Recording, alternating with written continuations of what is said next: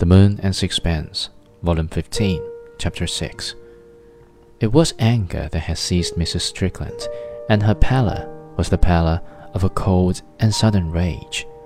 She spoke quickly now, with little gasps. I could have forgiven it if he had fallen desperately in love with someone and gone off with her. I should have thought that natural. I shouldn't really have blamed him. I should have thought he was led away. Men are so weak, and women are so unscrupulous. But this is different. I hate him. I never forgive him now. Colonel MacAndrew and his wife began to talk to her together. They were astonished. They told her she was mad. They could not understand. Mrs. Strickland turned desperately to me. Don't you see? she cried. I'm not sure. Do you mean that you can have forgiven him if he left you for a woman, but not if he's left you for an idea?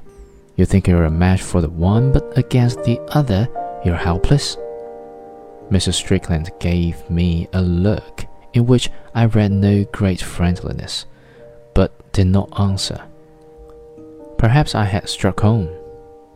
She went on in a low and trembling voice. I never knew it was possible to hate anyone as much as I hate him. Do you know, I've been comforting myself by thinking that, however long it lasted, it wanted me at the end. I knew when he was dying he sent for me, and I was ready to go.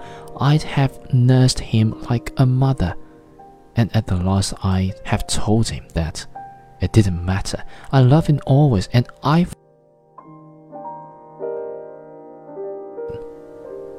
I have always been a little disconcerted by the passion women have for behaving beautifully at the deathbed of those they love. Sometimes it seems as if they grudge the longevity which postpones their chance of an effective scene. But now, now is finished.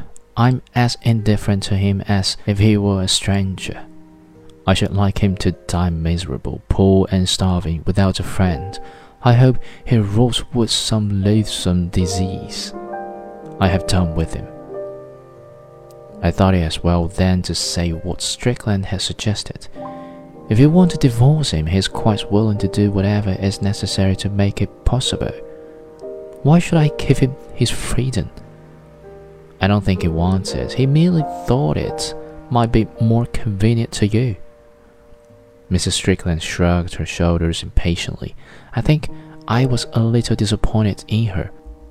I expected them people to be more of a piece than I do now, and I was distressed to find so much vindictiveness in so charming a creature.